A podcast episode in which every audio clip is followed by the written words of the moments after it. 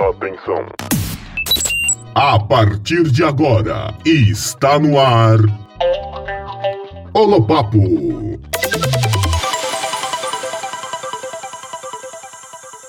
Sejam muito bem-vindos Aqui é o Holopapo. Aqui quem fala é o Braulio, sempre numa ótima companhia. Boa tarde, Brau. Aqui é o Reinaldo. Boa tarde, galera. Friozinho em Goiânia, hein, Brau? o pessoal não tá acostumado. Galera tá azul nas ruas. Pois é, e são o quê? Fazem agora 17 graus aproximadamente. Isso em São Paulo é, é motivo para estar tá na rua de camiseta, né? Não jaqueta, agasalho como a galera aqui tá. Bem curioso. É, eu tô aqui de short, camiseta, mas assim, só para corrigir, acabei de consultar aqui no termômetro, nós estamos com 22 graus nesse momento. É, a sensação térmica fala alto numa hora dessa, né?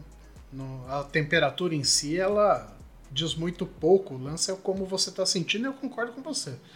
Tá uma coisa mais para 17 do que para 22. Pois é, aqui dentro de casa, o friozinho é até um conchegante, sabe? Meu primeiro inverno aqui em Goiânia, vamos ver como vai ser. Eu ainda tô apostando que aquilo que você me disse quando eu mudei para cá não vai se tornar realidade. Que eu vou sentir falta do frio, vou sentir aquele, é, a falta daquele frio que eu senti em São Paulo e eu não vou ter isso aqui. Vamos ver. Tem previsão de 9 graus para essa semana, né? Mas vamos ver o que, que rola. Tem previsão de 9 graus. O lance é rola frio aqui, só que por um período muito pequeno e muito esparso. Você pode ver que apesar de ter sido uma noite bem fria, o dia não está frio. Não, tá bem aconchegante, eu diria. E para quem trabalha em casa, então, né, Brau? Acredito que seja o clima perfeito aqui em Goiás, né? Lugar conhecido por ser bem quente, aproveitar esse friozinho, ainda mais a situação que a gente está vivendo de home office, né? Eu acho que esse clima vai ajudar bastante.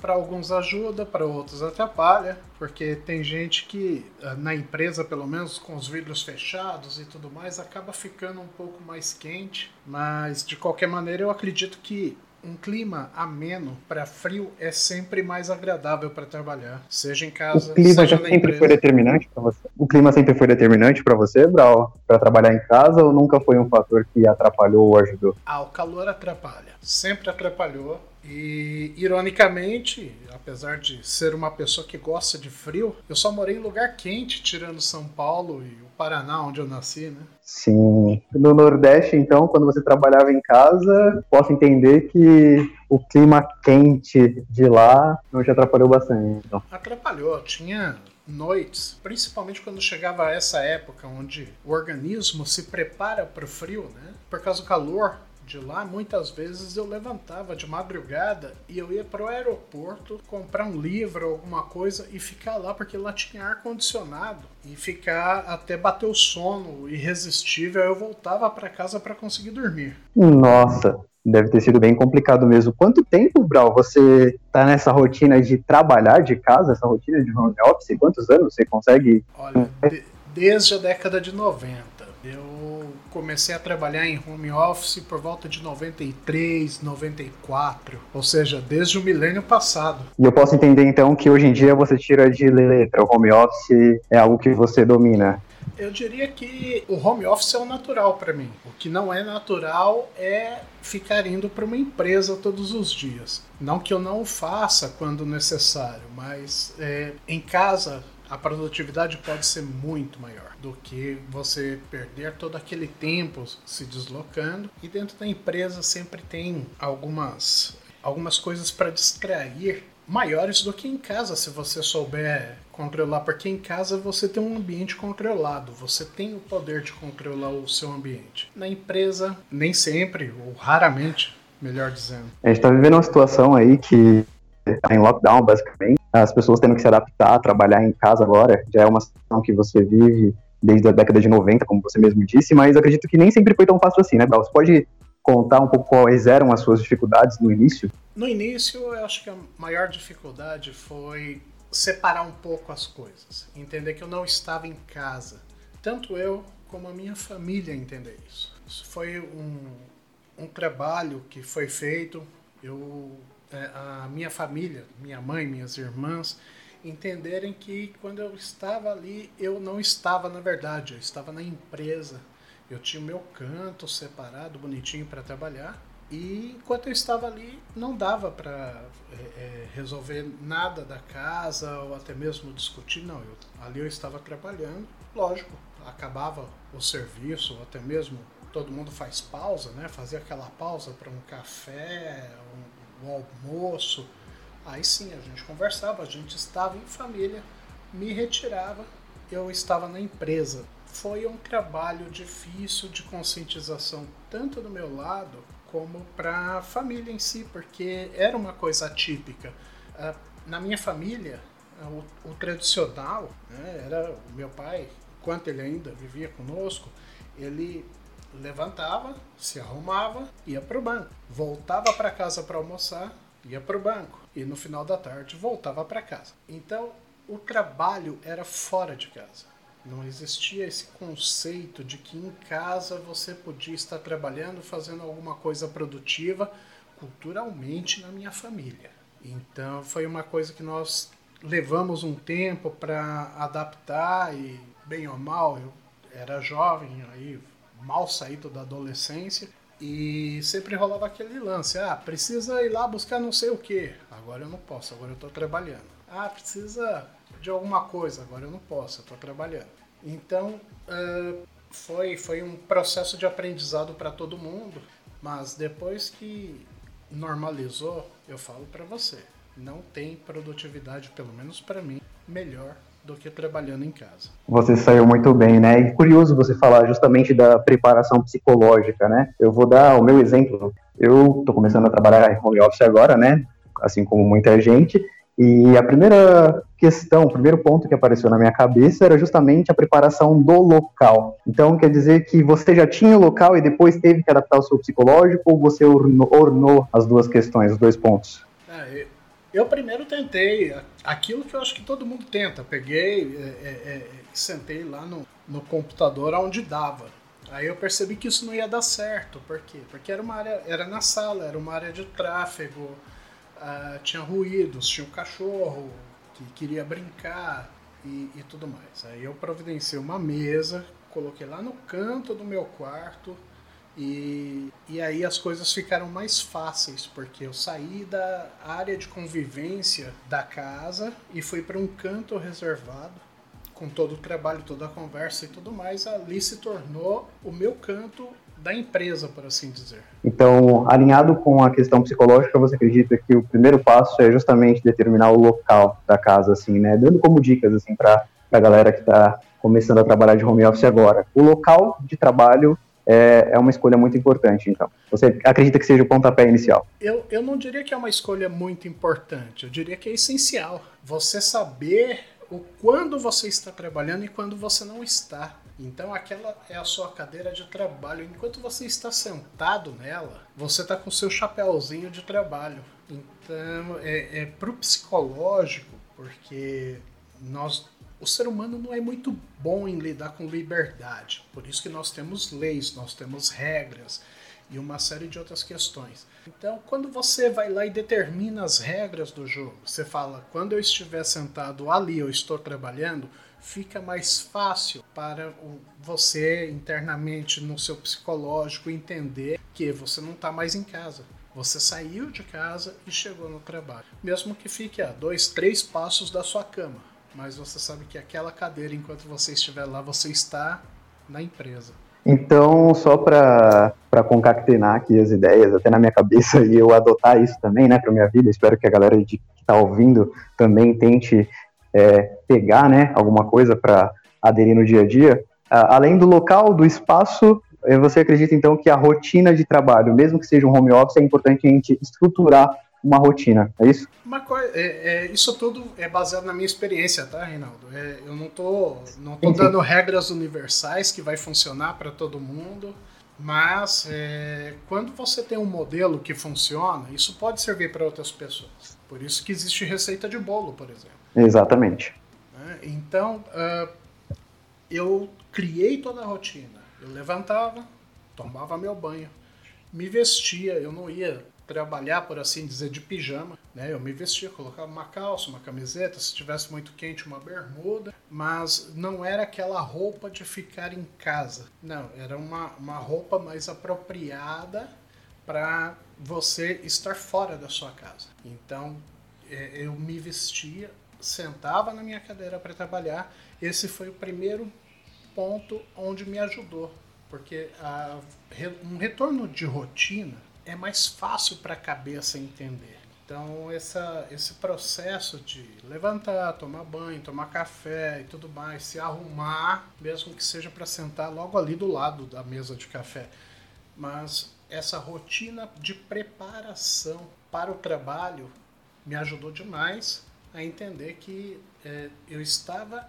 indo para o trabalho, era um processo em andamento, não é uma coisa que aconteceu de repente. Isso pode... Certo, você foi criando âncoras, né, Brau, na verdade, âncoras que realmente deixava, é, mantinha ali o seu psicológico dentro dessa rotina, né? Você estava em casa, mas você tinha o seu ambiente, criou a sua rotina, tinha a sua vestimenta, então você foi criando, digamos, âncoras psicológicas justamente para se manter, né, na qualidade do seu trabalho, basicamente isso. E hoje em dia é mais importante ainda, né, porque a gente está falando de uma época pré-internet. Então você ter, uh, não existia webcam, porque não existia web para começar. Hoje em dia, você está trabalhando, você pode receber uma chamada de vídeo a qualquer momento. Faz parte do trabalho as pessoas conversarem olhando para você. E de repente você está ali, é, sem camisa ou é, com uma, aquela roupa toda esgarçada, gostosa para usar em casa, mas não apropriada para você receber uma chamada desse tipo. Então, uh, essa rotina me, é, me fez adap me adaptar muito mais fácil à realidade de hoje. Se eu receber uma chamada de vídeo a qualquer momento de um cliente ou mesmo da empresa, eu estou com uma roupa aceitável para aparecer em frente à câmera. E não assim, peraí, daqui a cinco minutos eu te chamo. Não, isso não é necessário, eu estou pronto para conversar e eu acho que isso também é uma coisa importante para o psicológico. Né? Você ter, a, a estar pronto para atender qualquer tipo de chamada e não vir aquela culpa, porque a culpa também atrapalha demais. Poxa, eu tô aqui só de short trabalhando. Isso não tem cara de trabalho para a maioria das pessoas. Então, vem a culpa, vem aquele lance, eu acho que eu não estou fazendo alguma coisa certa, acaba pesando por outro lado.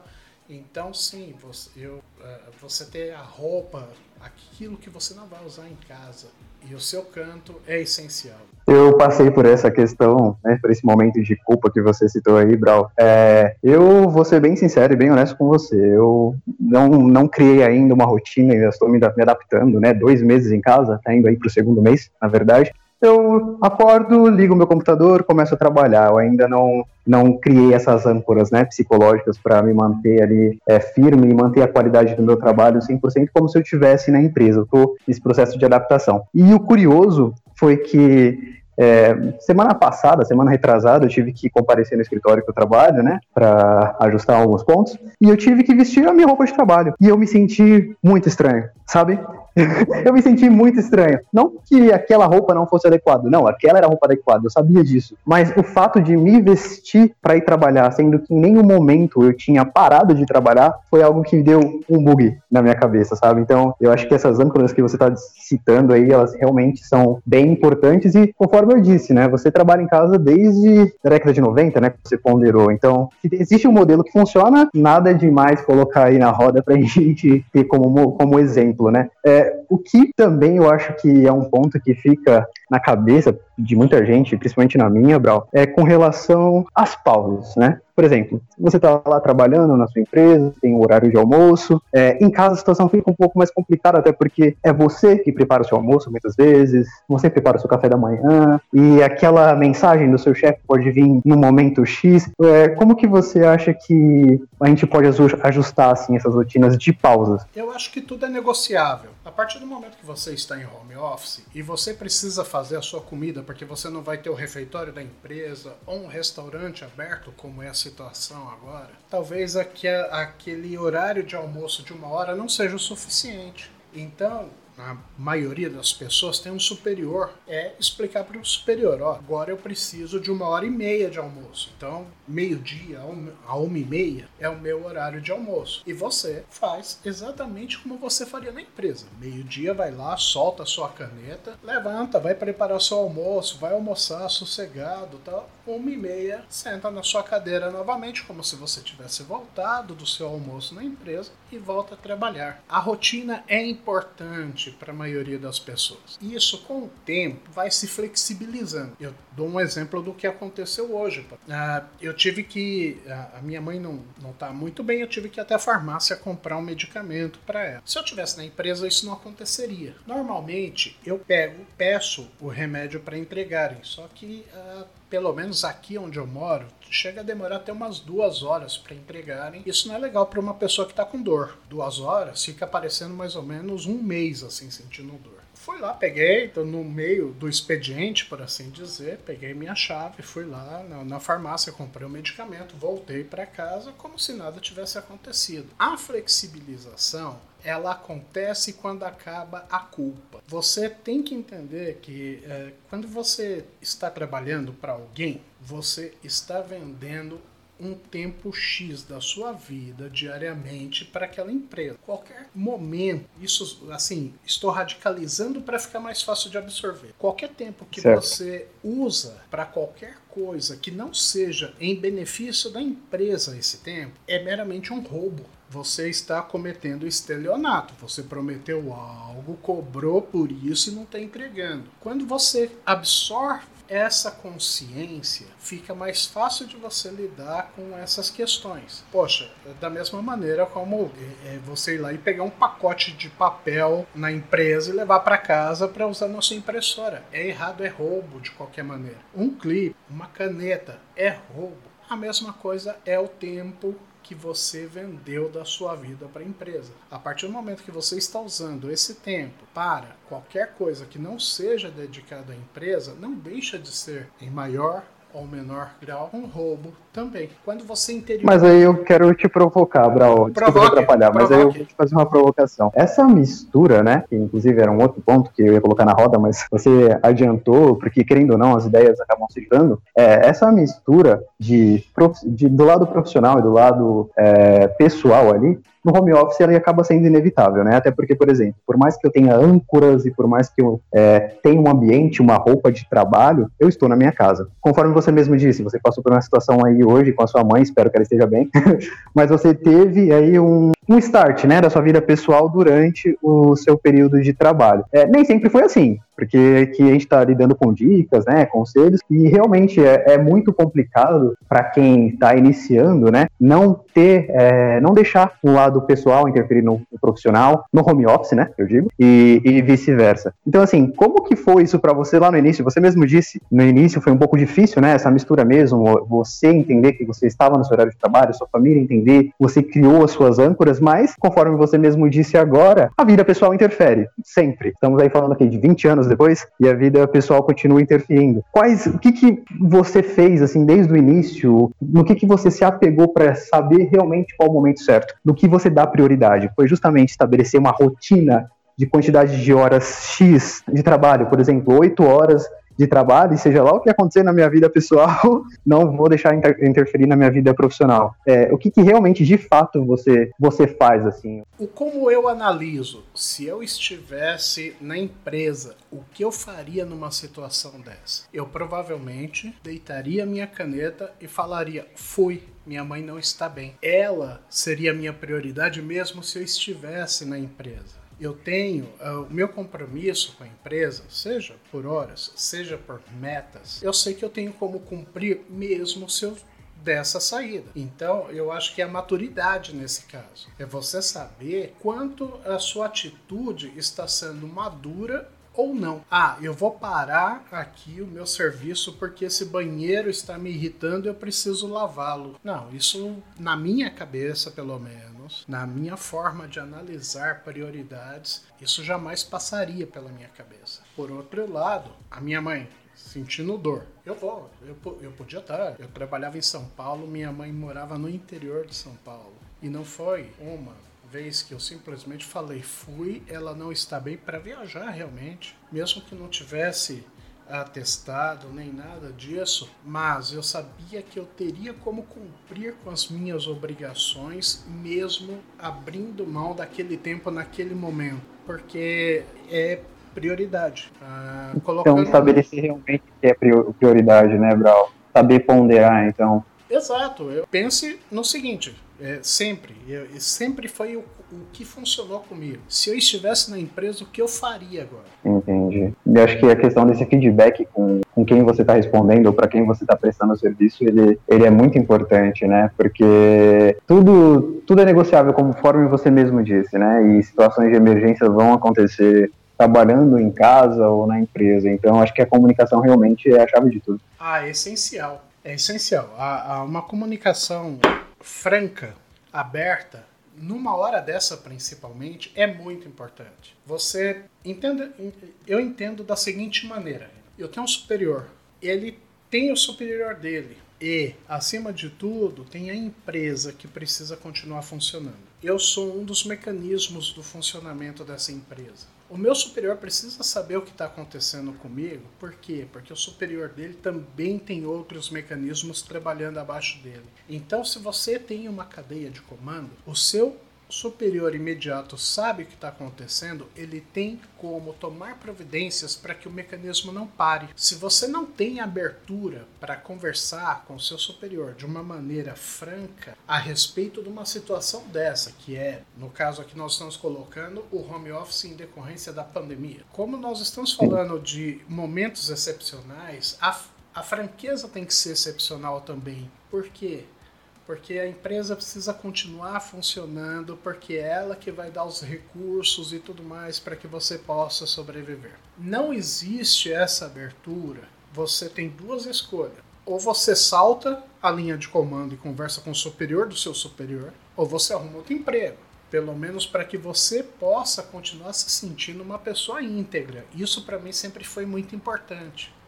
O meu compromisso com o travesseiro, como eu chamo poder colocar minha cabeça no, no travesseiro e dormir em paz, sabendo que eu fiz o meu melhor. Então eu a, a, franqueza, explicar a situação nua e crua para que decisões possam ser tomadas é essencial, porque essas decisões vão afetar o funcionamento da empresa como um todo. Ah, mas nem uma musiquinha enquanto você trabalha, Brau? ah, música sim, eu, eu sou a favor, eu ouço música pra caramba. Quais são suas distrações? Quais são suas distrações? O que você julga que para você, claro, né? É válido ou não? Essa distração não vale a pena porque isso vai me atrapalhar? Vamos deixar claro, eu sempre trabalhei com música, eu sempre andei com meu fone de ouvido, eu sempre fui uma pessoa que gostava uh, uh, de me isolar criar aquela camada de isolamento para conseguir me focar. Eu me distraio muito fácil. Então, a música, ela me ajudou a criar o foco, porque ali eu me isolava do mundo externo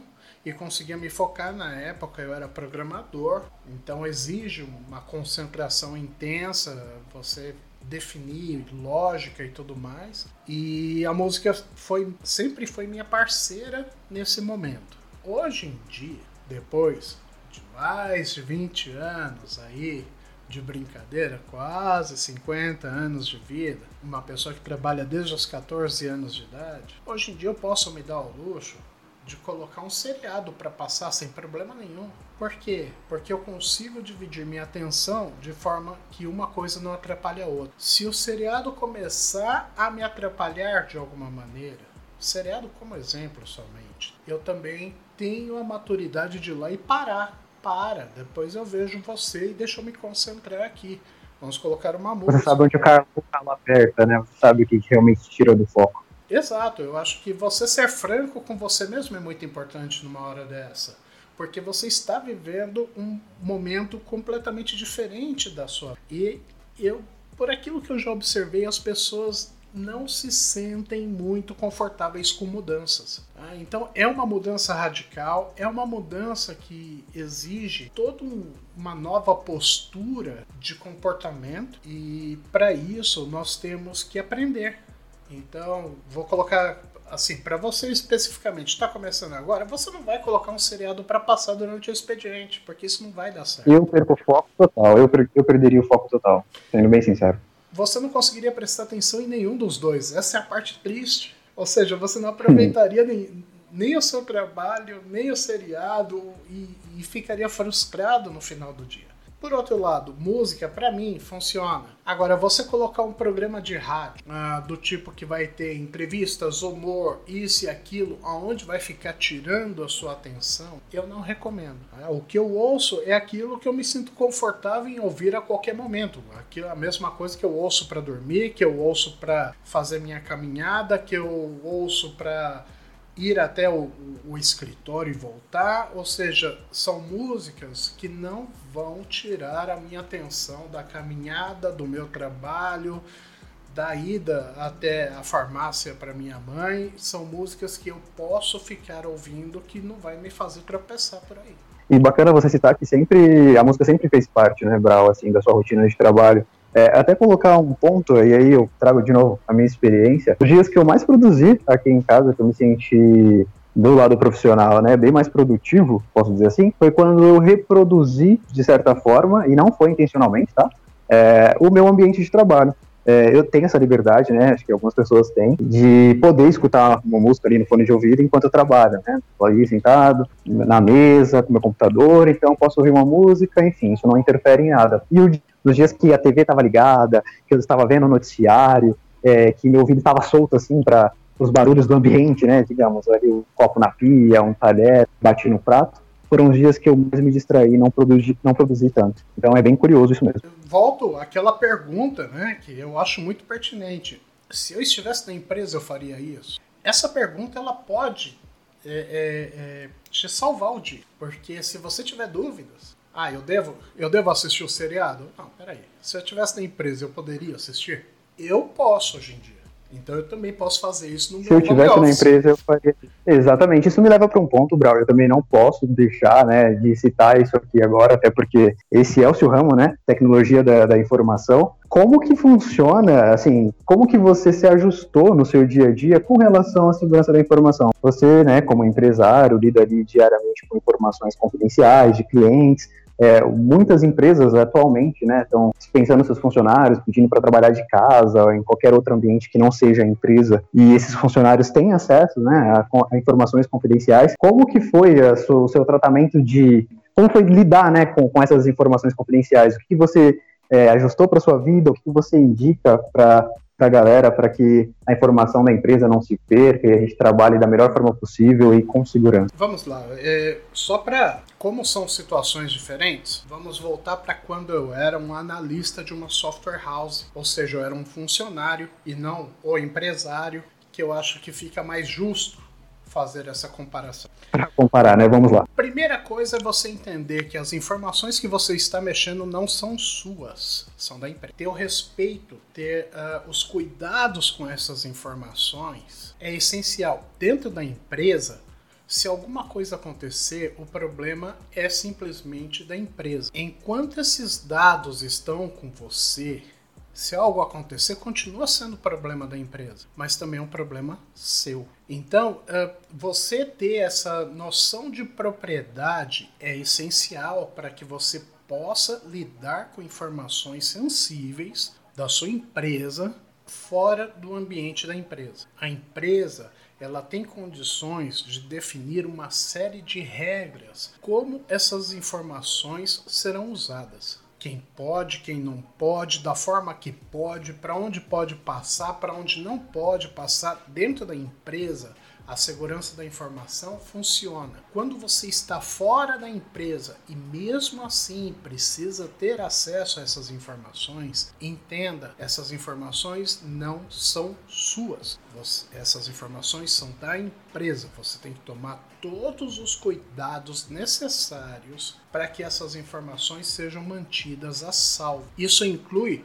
alguns cuidados bobos, como os que eu tomo. O HD do meu computador é 100% criptografado. Se alguém roubar o meu computador, não vai roubar informação nenhuma. Outra coisa, lugar de informação da empresa é nos servidores da empresa, não no seu computador. Você pode até trazer o seu computador para que possa mexer nessas informações, alterar essas informações, usar essas informações, mas terminou de mas terminou de fazer o que você precisava. Parece um Uma foguete, porta, mano. Na minha casa. Você tá no Cabo Canaveral? Como é que é isso? Você vê, olha só, ainda a janela. Mas você acabou de mexer com essas informações, devolva para o lugar delas.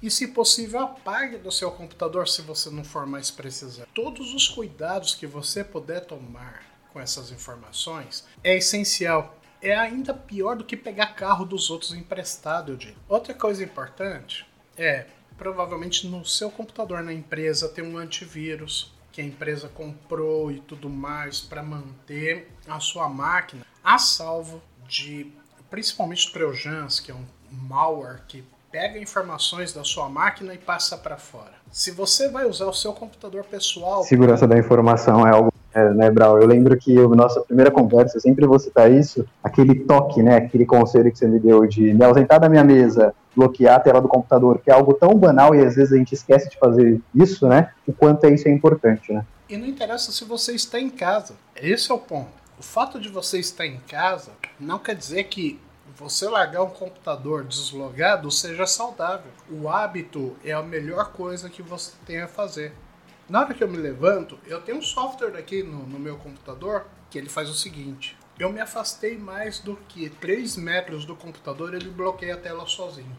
Precisa disso? Não, não precisa. Precisa do hábito. Vai levantar da sua cadeira? Bloqueia a sua tela. Ah, vou ter que digitar a senha? Sim. Você não faz isso na empresa? Faça em casa também.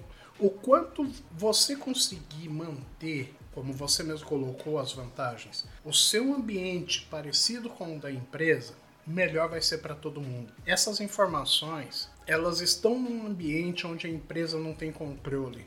E existe a confiança em você como pessoa para mexer com essas informações. A recíproca é importante. Então, tenha um bom antivírus, mantenha o seu computador atualizado. Faça um scan realmente de, de tempos em tempos. Ah, demora. Pô, coloca para rodar à noite, vai dormir. No dia seguinte acabou.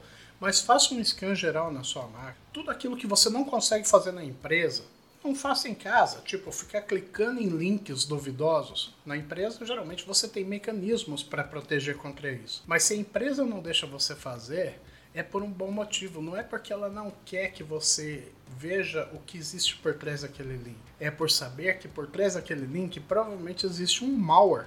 Então, quando existe essa conscientização, quando você realmente incorpora todos esses valores da segurança e traz para dentro da sua casa, você só tem a ganhar, porque você está protegendo os seus filhos, você está protegendo seus parceiros, você está protegendo a você mesmo seja o acesso ao banco, seja o acesso ao seu cartão de crédito, tudo isso com essas é, é, medidas você acaba você acaba tendo benefícios pessoais também, além de lógico manter a, a informação aonde ela deve estar, a salvo dentro da empresa. Sim, isso tudo me faz refletir, Brau, basicamente sobre essa, essa questão do home office e aí linkando com, com a segurança da informação, né? Home office, para a maioria dos brasileiros, está se tornando uma realidade agora, né? Já faz parte da sua vida há um bom tempo. Você é um profissional da, da área de segurança de informação, né? E você teve esse tempo também para se ajustar e uma rotina de sucesso, né? Uma rotina de home office de sucesso. Mas você acha, assim, como profissional, que a questão da segurança da informação vai ser é, um calo no pé do home office? Porque, por exemplo, o Brasil ele estava começando a se ajustar, né? Com a questão da LGPD, que é a Lei Geral de Proteção de Dados Pessoais, né? E chegou a pandemia, colocou todo mundo para trabalhar em casa, a grande maioria, assim. É, você acha que o home office ele veio para ficar e se você acha que a segurança da informação é um calo no pé do home office, você acha que isso pode atrapalhar muito para que as empresas adotem essa rotina, se sintam tranquilas assim para deixar os funcionários trabalhando de casa? É importante deixar claro uma coisa: a segurança da informação não tem a ver com tecnologia. Isso é importante, entendeu? A segurança da informação tem a ver com informação. A informação não é só aquilo que está no computador. A informação é aquilo que você consegue obter de um telefonema, por exemplo. É o que você consegue obter no lixo é informação. O brasileiro, ele não tem cultura de proteção de informação. Basta ver o número de fraudes que são feitas usando cartão de créditos aqui no país. Por quê? Porque na cultura brasileira isso não é problema meu, isso é problema da operadora de cartão. Não existe identificação de aquilo de que aquilo é uma coisa sob sua responsabilidade. Quando a gente para para analisar essa cultura, a segurança da informação, principalmente aqui no Brasil, tem que se focar 140% pelo menos nas pessoas. Porque eu te dou um exemplo. Uh, nós fizemos um teste, nós fizemos uma simulação, na verdade, um softwarezinho simples de alterar a voz para não, não perceber quem estava do outro lado. Eu liguei para recepção da empresa.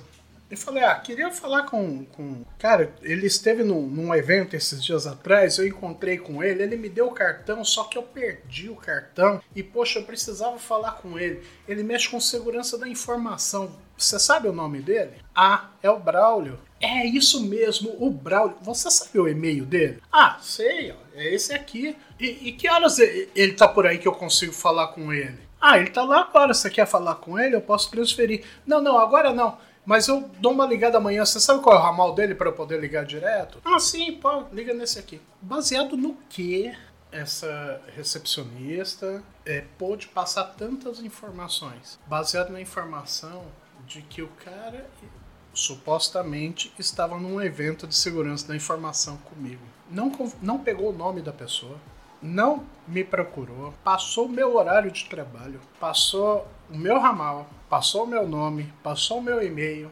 Então, nós estamos falando de educar pessoas antes de mais nada. E isso é uma busca, é uma luta que está sendo feita para que seja entendido aqui no Brasil, acima de tudo. Porque e você é otimista que as pessoas vão se adequar a isso, Brau? Otimista, eu acho que é uma expressão vazia nesse caso não existe escolha. A, a segurança da informação é essencial para o funcionamento da economia mundial. A LGPD não veio, ou um dia vai chegar, simplesmente porque as pessoas acham legal. Foi feita a LGPD porque muitas empresas, principalmente na Europa, estão cancelando seus contratos com as empresas do Brasil porque elas não têm uma política clara de uso de informações pessoais o, aonde é armazenado, como se descarta, não existem regras, não existem normas para isso. E as informações pessoais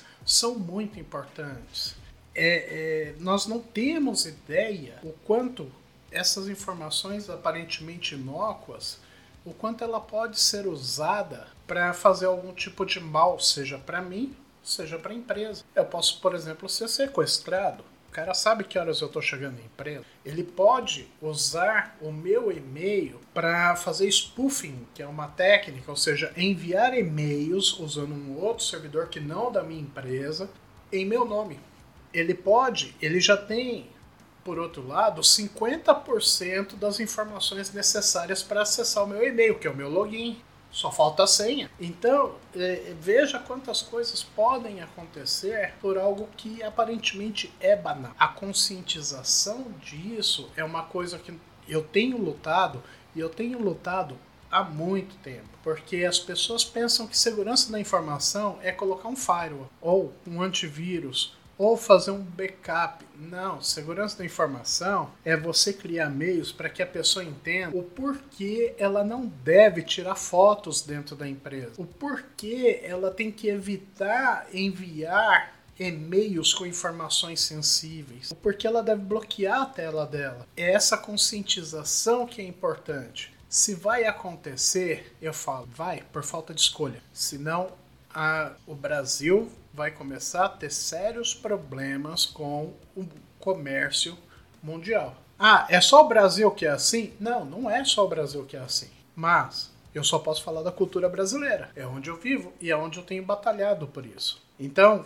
se eu tenho esperança que vai acontecer, não, eu sei que vai acontecer por mera falta de escolha, só por isso. Então você acredita que o home office veio para ficar, mas que as pessoas precisam criar esse senso de urgência com relação à segurança e entender que segurança de informação está além de um computador, de um celular, está num papel, ou até tirar uma selfie em casa, né, Brau? É, é bem complexo mesmo. Estava dizendo aí, estava comentando, e eu fiquei imaginando, agora com, com o pessoal em casa, teve esse boom de stories no Instagram, né? As pessoas querendo mostrar como, como tá a sua rotina. E querendo não, a gente já citou aqui várias vezes, é um pouco difícil das pessoas é, fazerem isso no horário que tem que fazer isso, né? Acaba misturando ali o horário de trabalho, muita gente tirando uma foto da tela, assim, do computador, sabe? E só borrar um pouquinho a imagem para mostrar que estava trabalhando de casa. Isso é bem complicado mesmo. Você acha que o celular, por exemplo, geralmente na empresa tem lá um, um, telefone, né? E cada um tem o seu ramal. É, agora que o pessoal está trabalhando de casa, você acha que é importante cada um ter ali um, um celular só para trabalho, ou que seja um chip só para trabalho? Dá para ter essa segurança usando o seu próprio telefone pessoal? Eu acho que depende muito do serviço que você faz. Eu, como profissional de segurança da informação, se eu for executar serviços como segurança da informação, é essencial que eu tenha um número exclusivo para isso.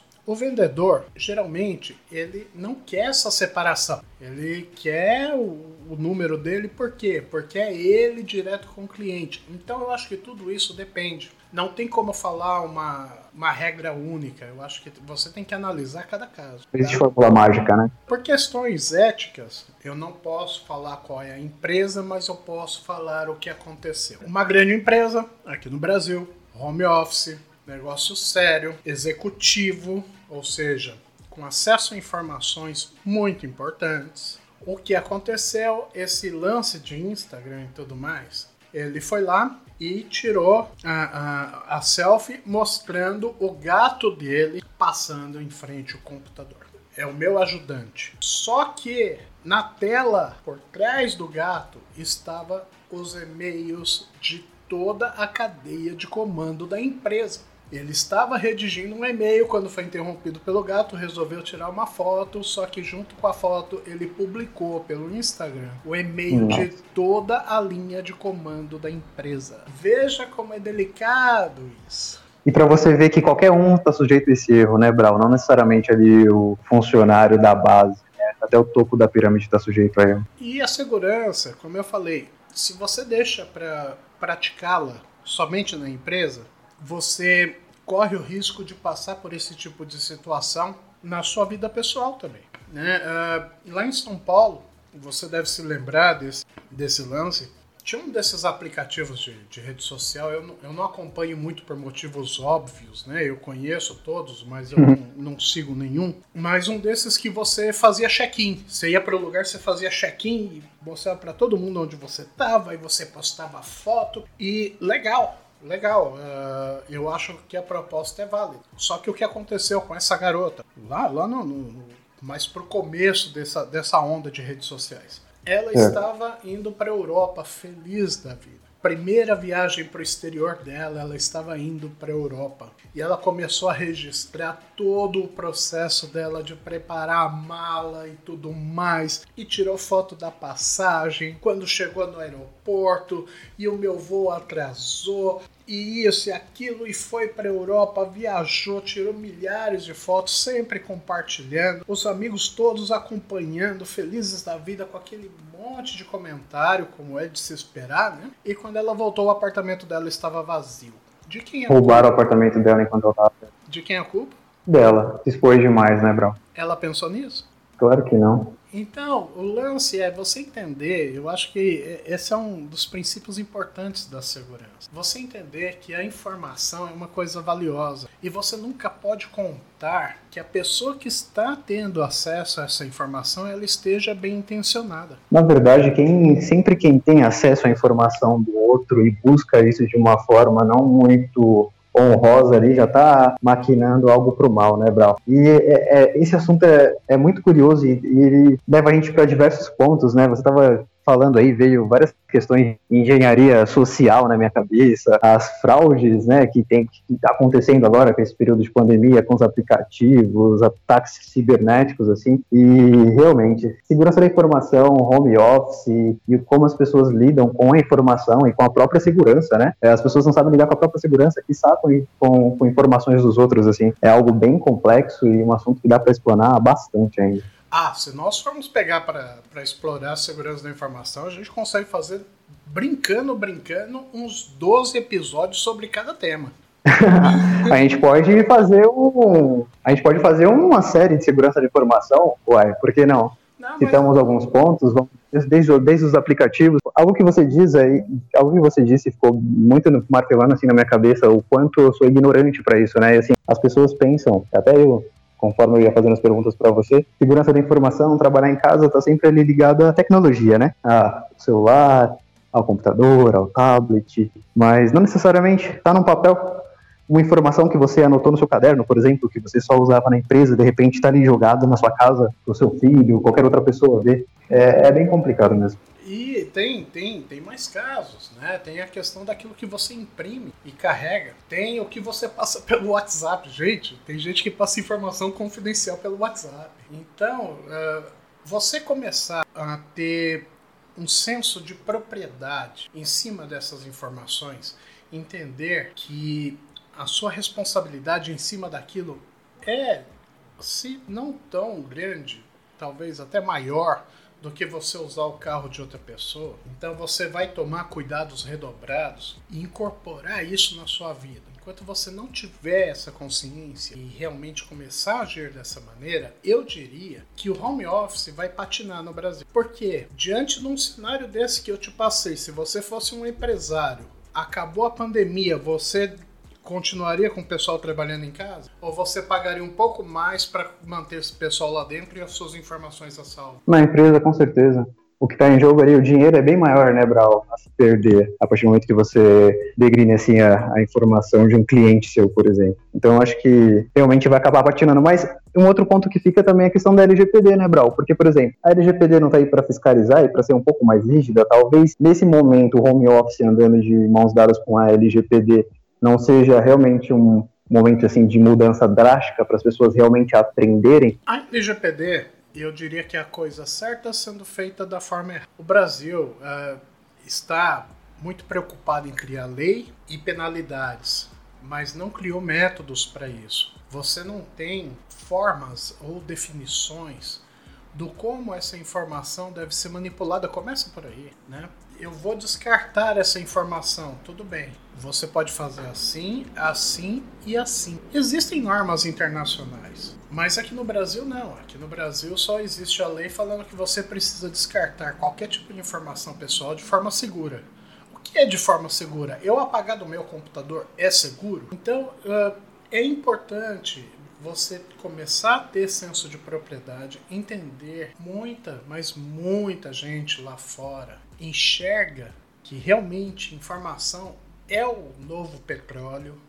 Não existe nada mais valioso hoje em dia do que a informação. Não é à toa que qualquer lugar que você tenta entrar fala, deixe, coloque aqui o seu e-mail, que senão você não vai acessar. Isso é informação, isso é valioso. Enquanto não existir o senso de propriedade, o senso de responsabilidade, enquanto a pessoa não sentir que realmente um pedido de e-mail é o equivalente a pedir para ela depositar 500 reais do salário dela, por exemplo, se sentir prejudicada de alguma maneira em ficar dando essas informações, continuar sendo leviana com a informação, esses problemas vão continuar existindo. Você, é, é, como eu coloquei o exemplo do cartão de crédito, existem muitas outras. O e-mail da empresa mesmo, eu já vi o e-mail da empresa sendo usado de maneiras tão bizarras e mesmo uh, assim, não, ó, o e-mail da empresa só permite mandar anexo aqui de até tal tamanho, eu tô te mandando pelo meu e-mail pessoal. Gente,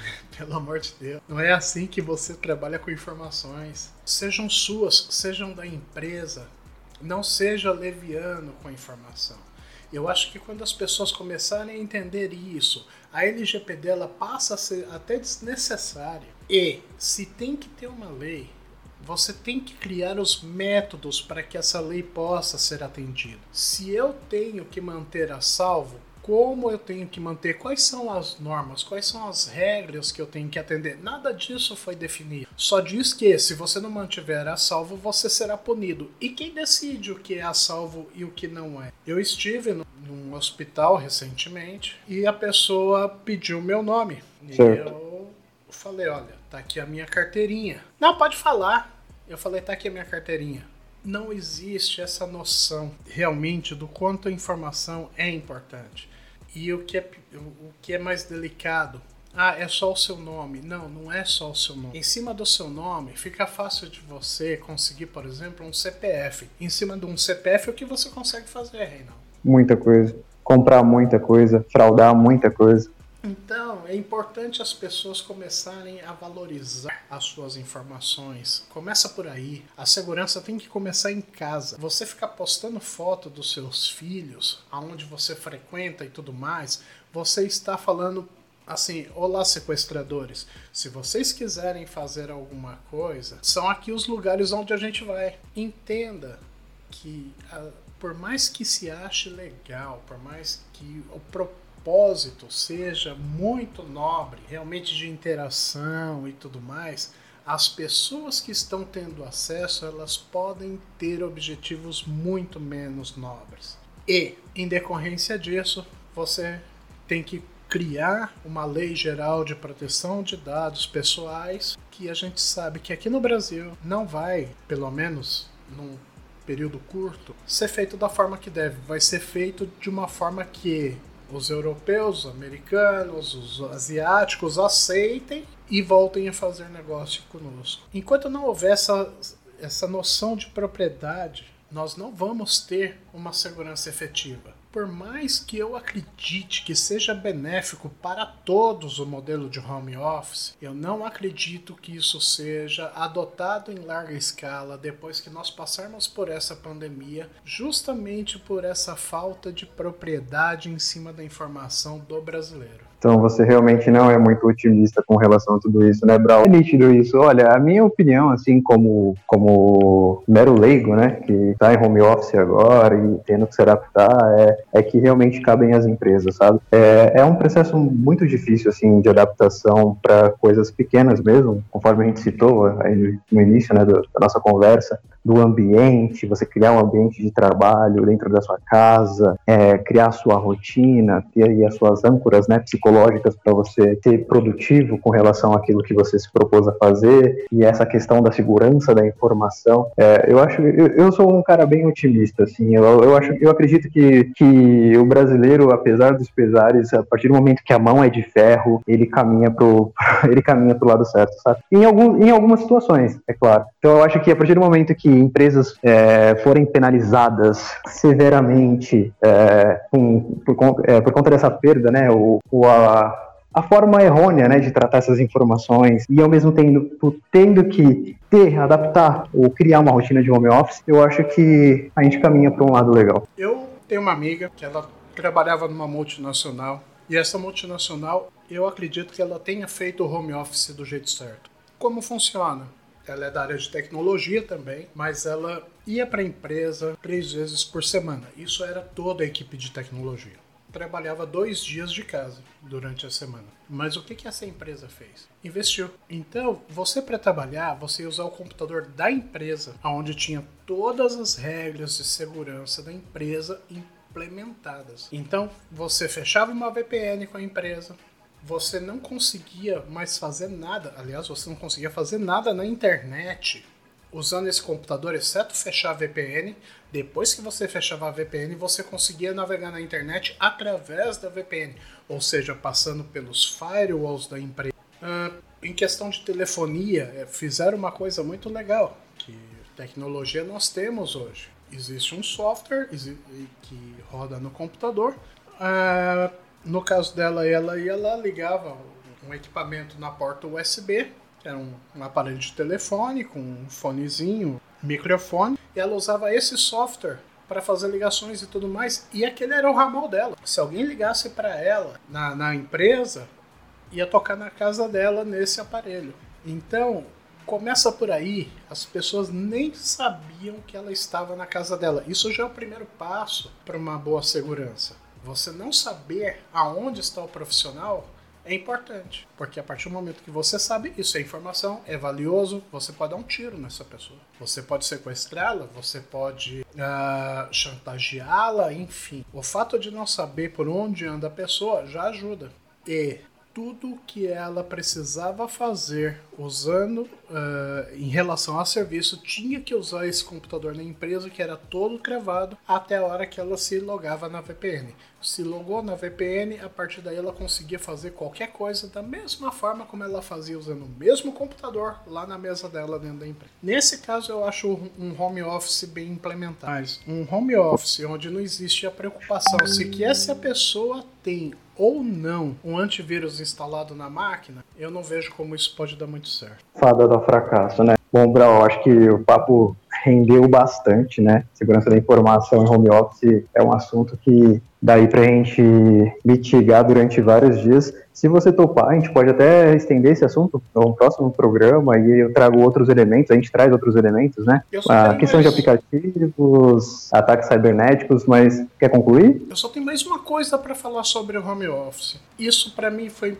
difícil de aprender, mas foi essencial para que eu conseguisse executar bem o meu serviço. Você tem um horário, cumpra. Dê o seu horário, feche o computador e pare de trabalhar igualzinho você faria se você estivesse na empresa. Não é porque você está na sua casa que você tem que ir até 11 horas da noite trabalhando. Lembre-se, isso não é benefício ou algo que está sendo feito porque você tem mérito, e sim porque é uma maneira de passarmos por esse período. Se você precisa, se você tem um expediente de 8 horas por dia, 9 horas por dia, 6 horas por dia, respeite isso. Se você está em casa e não está conseguindo fazer o seu serviço em 6 horas, ou em 8, ou em 9, é sinal, ou seja, dentro do seu expediente, é sinal que alguma coisa você está fazendo errado. Ou é sinal de que foi passado para você mais coisa do que você é capaz de lidar. Entra novamente naquilo que nós conversamos anteriormente a conversa franca, mas você se desligar do trabalho é essencial, porque senão você deixa de ter vida pessoal por outro lado. Então você não pode nem viver só para a empresa e nem prejudicar a empresa com a sua vida pessoal, da mesma forma como você trata indo para a empresa e saindo da empresa. Isso tem que continuar dentro da sua casa também. Era só isso que eu queria colocar para complementar aqui. Um outro ponto que me ocorreu agora, Brau, só mais um minutinho para eu tomar do seu tempo. E durante esse tempo todo, né, são 20 anos aí, um pouco mais de 20 anos trabalhando de home office, é realmente um trabalho solitário. Você acredita que isso modificou você de alguma forma e teve um ponto negativo com relação a essa interação é, social ou você soube lidar? Não, eu acho que o importante é você não perder o contato com as pessoas. Ah, citando lá na, na, década de 90, eu trabalhava junto com um rapaz chamado Alex. A gente trabalhava muito junto, nos projetos e tudo mais. E o fato de eu estar na minha casa, ele estar na casa dele, essas conversas continuavam por telefone. Então nós continuávamos trabalhando juntos, porque o nosso serviço dependia um do outro. E na hora que nós nos encontrávamos na empresa, juntava com o resto da galera da empresa em si, né, que já não, não tinha aquela rotina de, de, de trabalho diário, e a confraternização, ou seja, aquele bate-papo, aquela coisa gostosa e tudo mais, fluía de uma maneira legal. Você se isolar é ruim, então hoje a gente tem tantos meios de comunicação, por que não usá-los? Né? Eu, por exemplo, eu vou fazer um serviço com você, Reinaldo, por que eu não ligo para você ou abro um Skype? Reinaldo, vamos discutir isso aqui? Né? Abre a câmera para ver a cara, para ver as reações e tudo mais. Nós temos muito meios de comunicação hoje. Então não se isole, você não é uma ilha. Como eu falei, você faz parte de um mecanismo maior em questão de trabalho. Respeite esse aspecto e entenda que você interagir com as demais peças é importante para que o negócio flua de uma maneira legal. Então não, não, perca a comunicação, não perca o contato com essas pessoas pelo fato de você estar distante. Hoje não existe desculpa para estar distante e ausente. Você pode estar distante ausente é escolha. Exatamente. Bom, boa maneira de fechar, Brau. Bom, eu, eu acredito que seja isso. Quer fazer mais alguma colocação ou você acha que, que deu por hoje? Acho que, acho que a gente conversou legal, acho que foi, foi legal. Eu, foi bem produtivo. Eu falei praticamente sozinho, né? Ah, é a sua área, né? A sua especialidade, é bom aprender. é sempre bom aprender. Bom, pessoal, foi isso um papo grande aqui com, com o Reinaldo sobre home office. Foi era para ser o, o, tema principal, eu acabei puxando demais para segurança da informação, mas isso é por um motivo simples. Eu sou um profissional de segurança da informação que gosta de segurança da informação. Espero realmente é, não ter deixado um papo menos legal para quem estiver ouvindo e mesmo para você, Reinaldo. Mas eu realmente me entusiasmo, eu falo com prazer, é uma coisa que eu gosto, é uma coisa me preocupo. Sou um eterno pessimista quando se fala de informações e isso é saudável na minha área. Eu não estou dizendo que todo mundo vai ser sequestrado, vai tomar tiro ou até mesmo ser chantageado, mas se nós tivermos meios de evitar isso, vamos usar as ferramentas que nós temos. De qualquer maneira, muito obrigado. Obrigado, Reinaldo. Valeu, galera. Obrigado, galera. E obrigado, Brau. Sempre bom falar com você, aprender bastante. Cada dia um assunto diferente, cada papo uma conversa diferente. E segurança da informação, eu acho que é um caminho aí pra gente desvendar, porque é muito mais, né, do que tudo isso que a gente conversou. E eu tô muito ansioso pro nosso próximo papo. Até mais. Tchau, tchau. Atenção. Você ouviu? Papo.